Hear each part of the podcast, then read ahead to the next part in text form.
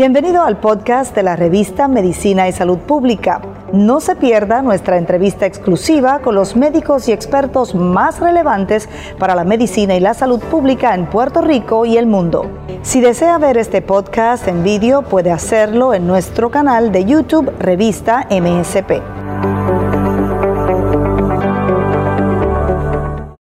Muy buenas noches, estamos en directo a través de la página de Facebook de la revista de Medicina y Salud Pública, así que vamos a esperar sus comentarios y preguntas también porque el tema de hoy es uno muy importante. Vamos a hablar sobre cáncer de seno y tenemos con nosotros a uno de los especialistas más reconocidos en Puerto Rico para hablar del tema, el cirujano de cáncer de seno, el doctor Bolívar Arboleda, quien además es el director médico del Hospital IMA San Pablo, ubicado en Caguas, Puerto Rico. ¿Cómo se encuentra, doctor? Muy buenas noches eh, a ti, a toda la audiencia que nos ve a través de estos medios de medicina y salud pública. Claro, así que las preguntas las iremos incorporando en la medida en que, lleguen, eh, pero obviamente este tema es bien importante, sobre todo para la mujer, eh, aunque sabemos que también puede dar cáncer de seno o de mama en hombres. Hablemos, doctor, de la prevalencia. Es uno de los principales cánceres que afecta a la mujer. Eh, sin duda, en la, en la población, en la nación americana, igual, igual que en Puerto Rico, el cáncer de seno continúa siendo el cáncer más diagnosticado en, la mujer. En Estados Unidos es el segundo en mortalidad, en Puerto Rico es el primero, en Estados Unidos todavía pulmón eh, es un poquito más, eh, la mortalidad de cáncer de pulmón es un poquito mayor. pero ya se están eh, acercando, equiparando esa, esas curvas de mortalidad. Eh, así que entendemos que en un tiempo, unos pocos años, eh, probablemente el cáncer de la mama también va a ser el número uno en términos de mortalidad en, Estados Unidos. así que eso significa que una, una cantidad grande, un por ciento grande de, de la población femenina va a padecer en algún momento de su vida eh, de cáncer de la mama. Como mencionaba, eh, eh, siempre hablamos de la mujer porque cerca del 98-99% de los cánceres de la mama ocurren en la mujer, pero entre 1 al 2% pueden ocurrir en el varón también. Este doctor, e, es increíble que sea el, el, cáncer, ¿verdad? la causa número uno de muerte de los tipos de cáncer que afecta a la mujer, cuando ya tenemos en sitio tantos procesos para detectar ese cáncer temprano, el proceso de cernimiento. ¿A qué usted le debe que todavía sea tan alta la mortalidad? Eh, bueno, la, la, mortalidad eh, en términos de números, pues por supuesto es mayor porque es, son muchos los cánceres, eh, los, los casos de cáncer de la mama. si lo miramos desde la perspectiva de las pacientes que son diagnosticadas, y cuántas sobreviven, pues no es el cáncer más letal. O sea, son dos conceptos diferentes. No es el cáncer más letal, pero al ser el más común, pues más mujeres mueren por una, es una cuestión numérica, ¿no? Eh, y como mencionas, no hay duda de que eh, a lo largo de las últimas décadas, eh, la tasa de mortalidad del cáncer de seno ha ido disminuyendo. eso se ha debido a múltiples razones.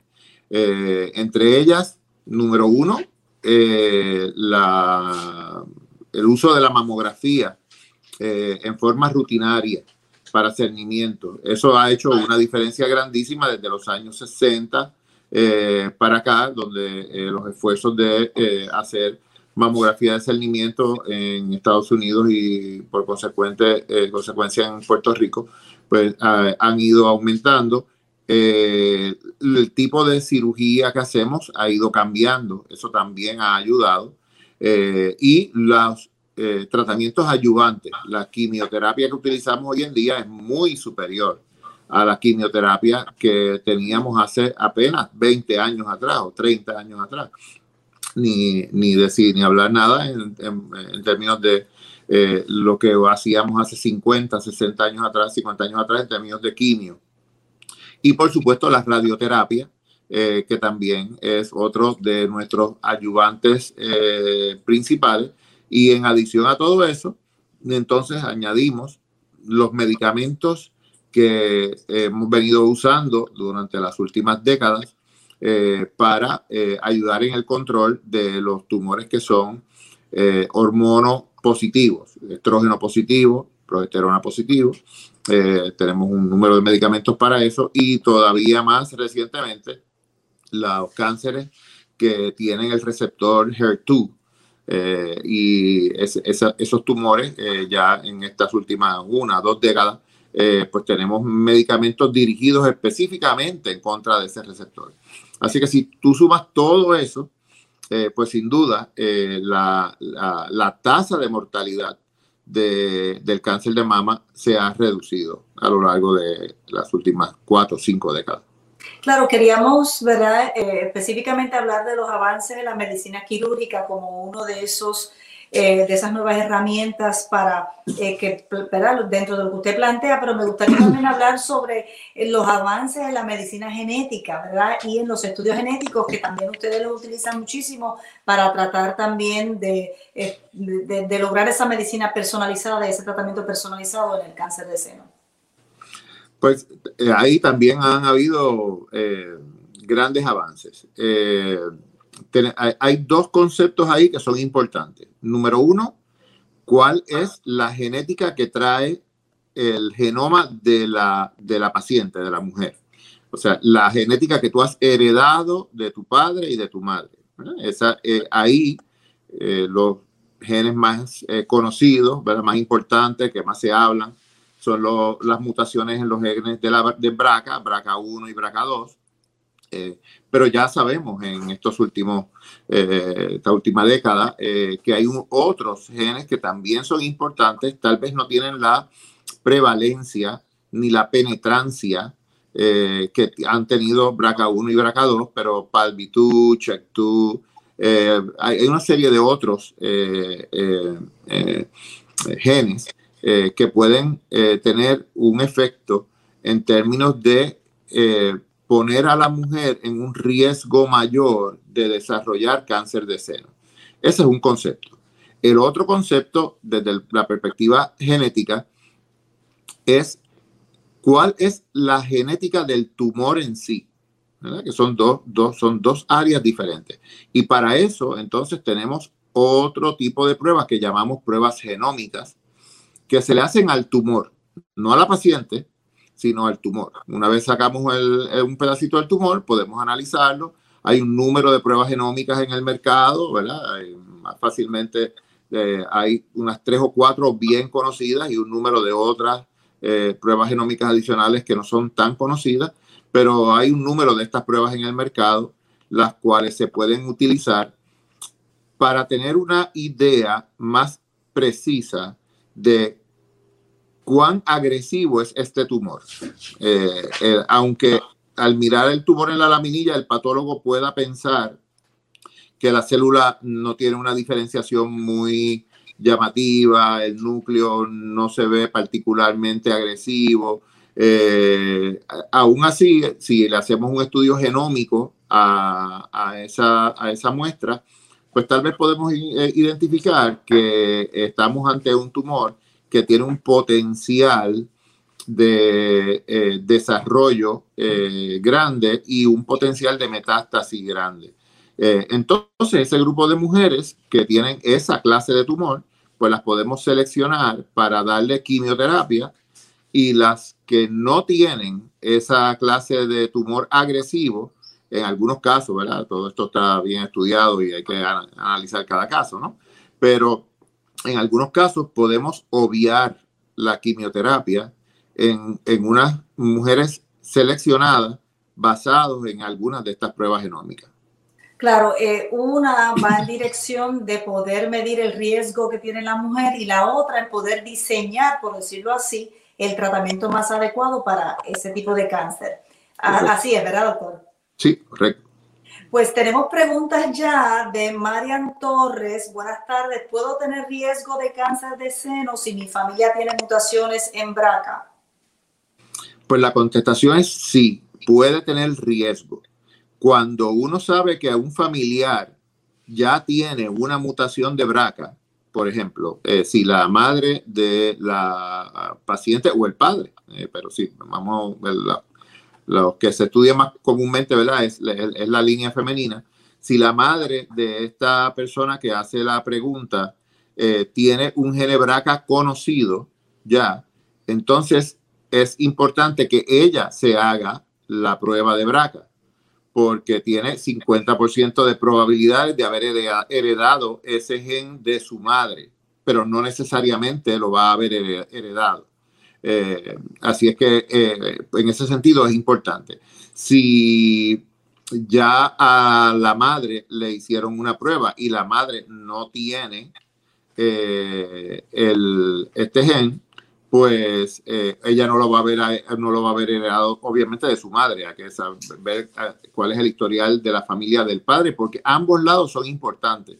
Hace unos años atrás siempre analizábamos el, el patrón de transmisión de riesgo utilizando a las féminas de la familia, pero sabemos que eso no necesariamente es cierto. Eh, si, por ejemplo, mi mamá ha tenido cáncer de seno, eh, y ella hubiese sido BRCA positivo, yo pude haberlo heredado y a la, y a la misma vez lo pudo, se lo pude haber pasado a una de mis hijas o de mis hijos.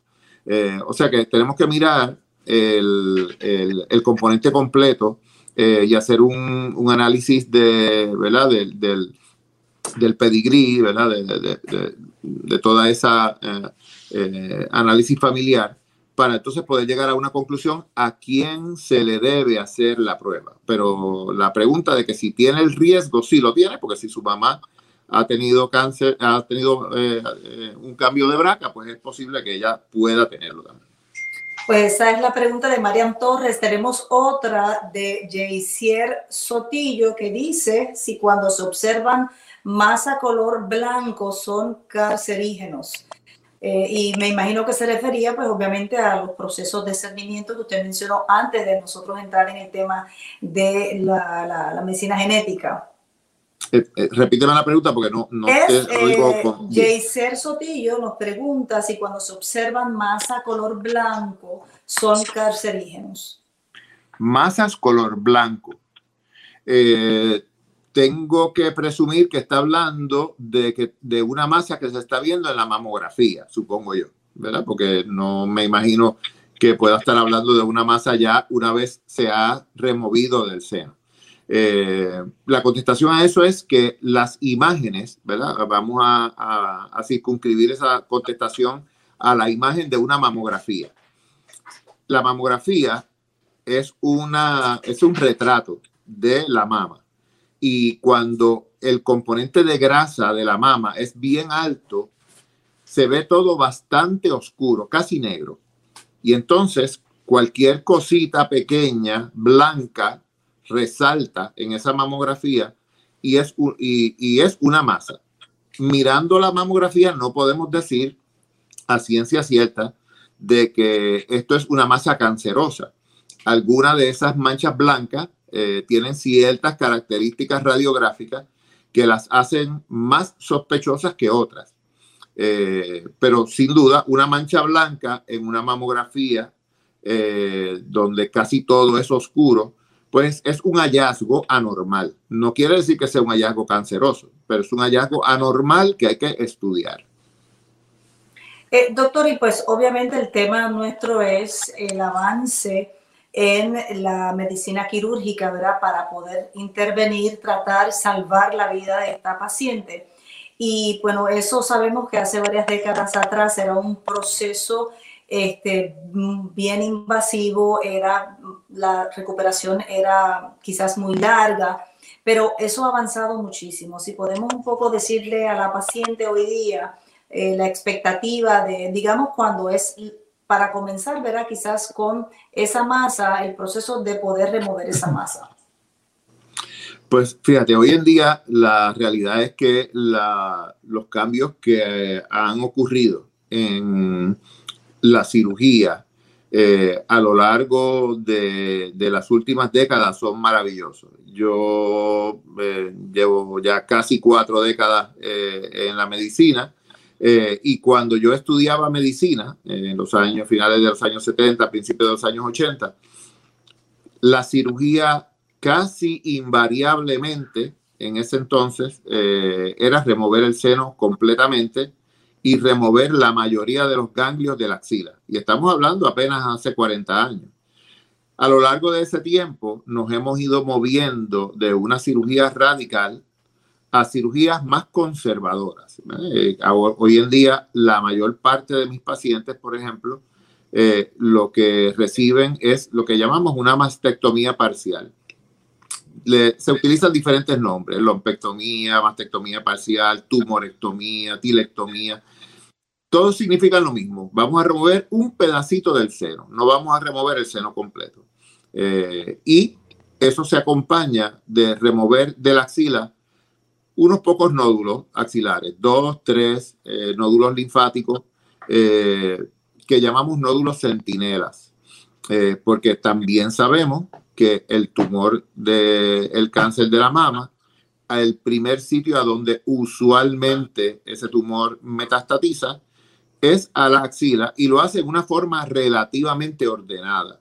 Y si podemos identificar esos primeros dos, uno, dos, tres nódulos eh, axilares y los removemos y están negativos, tenemos que pensar que el resto de los nódulos también van a estar negativos.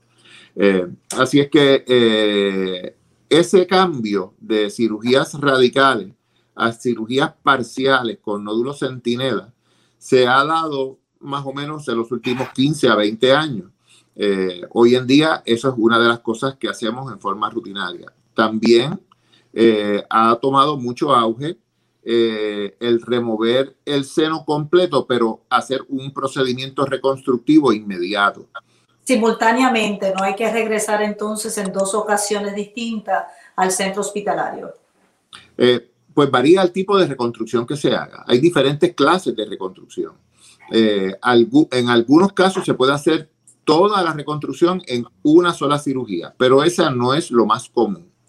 Lo más común es remover el seno y en el hueco donde se ha removido el seno, ponemos una bolsita plástica que se llama un expansor, eh, que luego el cirujano plástico va llenando a lo largo de los próximos meses para recuperar el volumen que se perdió en esa área. Y una vez se recupera el volumen, unos meses después, entonces se hace una segunda cirugía donde se remueve ese expansor y se pone el implante final, usualmente de silicona hoy en día, tenemos unos implantes nuevos de silicona diferentes a lo que eran los implantes aquellos que liqueaban y que causaron muchos problemas hace muchos años atrás. Y entonces eso se pone ese implante final de silicona y a la misma vez se reconstruye el seno contralateral para que tenga un procedimiento de simetría y ambas mamas se vean eh, razonablemente simétricas. Eh, doctor, ¿y la cirugía profiláctica? En caso de que una persona sí eh, ya tenga los genes, tenga un historial familiar de cáncer de seno, eh, como el caso de Angelina Jolie, ¿verdad? Que fue un caso muy notorio eh, que se sometió a ese tipo de cirugía. Ese tipo de cirugía, ¿cuán frecuente es? Y si las pacientes le preguntan por ese, por ese tema. Eh, sí, esa es una pregunta bastante común, bastante frecuente. y yo les explico a mis pacientes que las, la cirugía profiláctica tiene unas indicaciones específicas no es porque yo tengo miedo de que me va a dar cáncer y me lo quiero sacar. Eso no es una razón para hacer una cirugía profiláctica. Eh, hay, unas, hay unas indicaciones específicas. Por ejemplo, mencionaste una de ellas, eh, en, el caso de Angelina Jolie, ¿verdad? Era, tenía mutación en los genes BRCA. Eh, y aunque ella no tenía cáncer todavía cuando ella se hizo la cirugía, el riesgo de desarrollar cáncer de Angelina rondaba el 60%, eh, lo cual es, un por ciento bien alto eh, de riesgo. Y ella optó por hacerse la cirugía profiláctica antes de esperar a desarrollar cáncer de seno. O sea que esa es una indicación específica. Pacientes que tienen cáncer en un seno y han tenido otros tipos de tumores eh, que, se conocen o se clasifican como tumores lobulares de seno. Eh, los tumores lobulares predisponen a tener cáncer en la mama en cualquiera de los dos senos, no necesariamente en el que te dio el lobular. Puedes desarrollar cáncer en el otro seno, en el contralateral. Eh, esos son ejemplos, por ejemplo, de, ¿verdad? De, de, las razones por las que uno puede optar por eh, considerar eh, una cirugía profiláctica en, en una paciente. Pero no elimina las posibilidades de poder, en efecto, desarrollar cáncer de seno. No, no se elimina al 100%. La cirugía profiláctica se estima que reduce el riesgo entre el 96 y el 98%.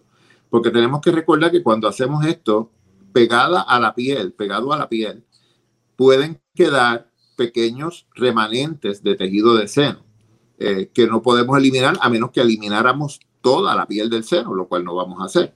Eh, así es que, eh, claro, lo que estamos haciendo es una cirugía para reducir riesgo, no para eliminar riesgo es un risk reducing surgery, ¿verdad? Eh, hacemos para reducir considerablemente, 96, 98%. Eh, pero siempre, siempre, siempre es importante discutir ese punto con, con, la paciente, que esto no quiere decir que el riesgo es cero, esto no quiere decir que no te tienes que volver a preocupar, que no te tienes que hacer mamografía o examen, ¿verdad? No necesariamente mamografía, pero otros exámenes. Eh, o sea que es importante eh, esa, esa conversación eh, para que la paciente tome una decisión educada. Pues regresando a los avances, doctor, en esas intervenciones quirúrgicas, ¿Eso qué ha significado para la paciente en términos de procesos de recuperación y de sobrevivencia? El que ahora haya unos procesos que sean, eh, pues digamos, menos invasivos, ¿verdad? O, menos comprensivos y que eh, pues eh, ya hayan tantos especialistas también que puedan hacer esas cirugías. Pues las ventajas son muchas. yo diría que la, más importante de todas dando por sentado de que esta cirugía es igual de buena en términos de control de cáncer que una cirugía radical, partiendo de esa premisa. Eh, eh, yo, creo que una de las cosas más importantes es la autoimagen de la paciente. Eh, el, el tú tener que remover un, un, órgano como la mama, que es, es un, un, elemento del cuerpo que es visible. Eh, eh, el, tú tener que hacer ese tipo de cirugía eh, crea un, una, unas consideraciones en la paciente en términos de su autoimagen, ¿verdad? cómo se siente. no todo el mundo responde de la misma manera. Para algunas mujeres no es muy importante pero para otras puede ser muy importante. Así que ese, ese aspecto de la autoimagen para mí eh, es importante en este, en este asunto porque si yo puedo eh, resolver el problema del cáncer sin quitarle el seno a la paciente y con unos eh, cambios cosméticos mínimos, pues yo entiendo que eso es una gran ventaja. Esa es una.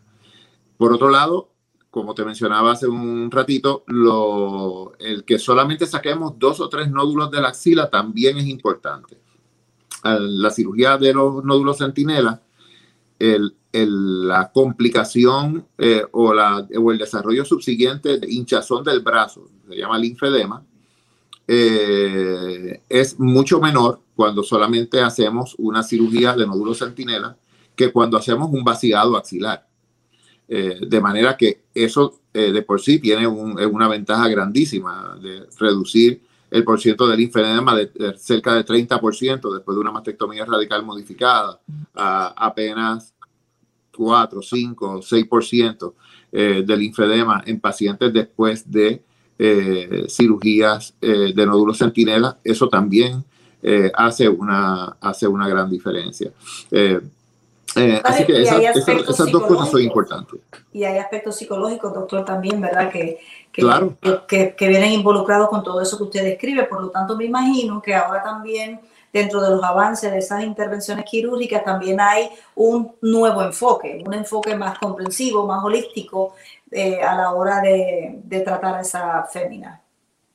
Eh, Fíjate, la, la, la, el, esa, ese concepto de ese tratamiento holístico o de grupo es bien importante. Eh, en, nuestro, en nuestro centro oncológico eh, tenemos un, un, equipo multidisciplinario donde evaluamos a la paciente desde todos los aspectos, no solamente de la cirugía que yo le puedo ofrecer, sino esa cirugía va a ser acompañada de radioterapia, pues tenemos una evaluación del radioterapeuta que va a estar en ese, en ese, en ese grupo de, de tratamiento. Pudiera conllevar quimioterapia, tal vez sí, tal vez no. Eso depende, ¿verdad?, de las pruebas genómicas que hablamos hace un ratito y una serie de otras consideraciones. Pues también el oncólogo médico tiene que formar parte. Nuestra navegadora de seno, importantísimo. Eh, dentro del equipo eh, la navegadora de seno eh, es el eslabón común entre todos los que manejamos a la paciente. Porque yo la veo para la cirugía, el oncólogo médico la ve para la quimioterapia, el radiooncólogo la ve para la radioterapia, pero la navegadora de seno es la que está ahí todo el tiempo a lo largo de todo el tratamiento de esa paciente y la va llevando de la mano a lo largo de todo ese tratamiento. Así que importante ella también cirujano plástico, eh, la, eh, nutricionistas oncólogas, eh, psicólogas dentro, de, dentro de ese grupo de, tratamiento, de todo el grupo multidisciplinario. En fin, es importante que, que, todos estén compenetrados para poder brindarle a la paciente el mejor, el mejor servicio. Claro, para garantizar una recuperación más rápida, ¿verdad? Y, más duradera. Pregunto entonces, doctor, sobre la intervención y el seguimiento posterior a esas cirugías. ¿Por cuánto tiempo eh, la mujer que ya ha pasado por una cirugía de este tipo tiene que mantenerse bajo observación y visitando a su médico? Normalmente estas pacientes se siguen de por vida. O sea, no, no, hay, no hay un término definido eh, por el cual seguir a la paciente. No, en, términos de, de, estadísticas, en términos de estadísticas, la, la recurrencia del cáncer eh, en, los, en las mujeres que son eh, estadios 3 y 4 eh, eh, la recurrencia es más común dentro, dentro, de los primeros cinco años. Las mujeres que operamos con eh, estadios tempranos, estadio 1 y algunos estadios 2, si fuesen a tener una recurrencia, entonces esas pueden ser más tardías. Así es que nosotros rutinariamente seguimos a nuestras pacientes de, por vida. Desde la perspectiva quirúrgica, yo veo a, a, a, la mayoría, todas mis pacientes de cáncer de seno, yo las sigo personalmente los primeros cinco años. Si a, si a los cinco años se han mantenido estables, no han tenido cambios en sus mamografías y demás, usualmente la, se las devuelvo a su médico de cabecera con una hoja de instrucciones eh, especificando cuál es el seguimiento de términos de, de, de, imágenes que esa paciente va a necesitar. Además de eso, el oncólogo médico la sigue también de por vida. Eh, así es que eh, realmente entre lo que es el oncólogo quirúrgico y el oncólogo médico, la mayoría de estas pacientes van a estar en seguimiento eh, en forma continua de por vida. ¿Y cuál es el porciento de recurrencia, si alguna? ¿Perdón? ¿Cuál es el porciento de recurrencia de cáncer en estas mujeres o estas pacientes que han sido intervenidas inicialmente? Pues el, depende del estadio como, como mencionábamos. el, la, el, porciento de recurrencia a cinco años en las pacientes de estadio 1 y 2 temprano eh, fluctúa por debajo, por encima de los 95%, o sea que el, el porciento de cura, quiero decir. Eh, o sea que la recurrencia eh, es bien baja. Y claro, según el estadio aumenta, ese porciento pues también de recurrencia también va aumentando en los, por ejemplo, en estadio 3, el, el porciento de recurrencia a 5 años fluctúa quinta entre los 30 a 35%. Los estadios 4, pues claro, ya, ya ahí es más, más difícil porque son pacientes que ya al momento de presentar eh, tienen metástasis a distancia, ¿verdad? Que es, eh, lo que significa estadio 4. Eh, y pues se hace un poco más difícil, pero hoy en día la cantidad de opciones de quimioterapia que tenemos cada día va en aumento. tanto la quimioterapia tradicional como también eh, los eh, agentes quimioterapéuticos dirigidos específicamente en contra de ciertas áreas de, las moléculas del tumor eh, que nos permiten darle ciertos medicamentos que llamamos biológicos para controlar algunos cánceres, no todos, pero para algunos tenemos ese tipo de intervención. Eh, doctor, pues obviamente un diagnóstico de cáncer de cualquier tipo y en el caso de cáncer de seno puede ser devastador para la mujer y para la familia. ¿Qué le podemos decir para dejarlas con la idea de que hoy en el siglo XXI hay más esperanza y hay la posibilidad de superar esa etapa, incluso de eh, poder salir airosa de esa etapa por estos avances eh, quirúrgicos modernos que tenemos en Puerto Rico y que en centros como el Hospital IMA San Pablo en Caguas pues, se practica, eh, obviamente con un grupo de expertos. Pues mira, me has oído decir esto porque hemos estado en entrevistas anteriores. Eh, lo más importante es hacerse la mamografía. La mamografía salva vidas. Ese, es, ese mensaje está en todas mis entrevistas, en todas mis conferencias. Yo no acabo una conferencia sin decirlo. La mamografía salva vidas. Es importante eh, que se hagan su mamografía eh, dependiendo de la edad. Hay unos criterios particulares, ¿verdad? Podemos hablar de eso en otra ocasión.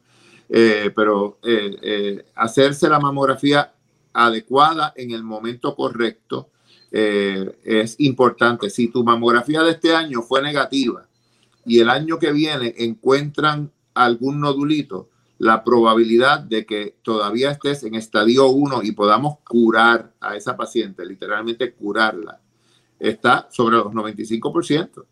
Eh, así es que eh, por eso es que es importante esa, esa mamografía. Eh, y obviamente dejarle saber que la cantidad de avances que tenemos hoy en día, tanto desde la perspectiva quirúrgica como desde los otros eh, métodos de, terapia ayudante, quimio, radio, eh, diferentes tipos de, moléculas nuevas que tenemos para diferentes cosas. es importante saber que, tenemos mucho, mucho que ofrecer hoy en día. Pero todo empieza con esa mamografía, porque así es como se detecta un cáncer temprano. En el momento en que ya tú te sientes una bolita en la mama, eh, pues ya no, ya no necesariamente, puede que sea temprana, pero no necesariamente. Puede que ya sea un tumor más grandecito, más avanzado, y el riesgo de que se haya eh, eh, regado, ¿verdad? que haya tenido alguna metástasis, aumenta. así que esa mamografía de discernimiento es vital. Así que si hay alguna que esté sintonizada en estos momentos, ya sea en Puerto Rico o fuera de acá, que no se la haya realizado, pues ya es tiempo, ya tenemos ahí la bandera que ha levantado el doctor Arboleda. Y si se la hizo el año pasado, pues también ya en el 2021 hay que repetírsela. Muchísimas gracias, doctor, por su tiempo. Cómo no. Encantado de estar con ustedes y siempre a sus órdenes. Buenas noches. Claro que sí. Muchísimas gracias al público que nos acompañó y a aquellos que participaron con preguntas, comentarios, los que le están dando like y también a aquellos que están compartiendo esta importante información sobre cáncer de seno y los avances en los procesos quirúrgicos para salvar vidas. Será hasta una próxima ocasión. Que pasen buenas noches.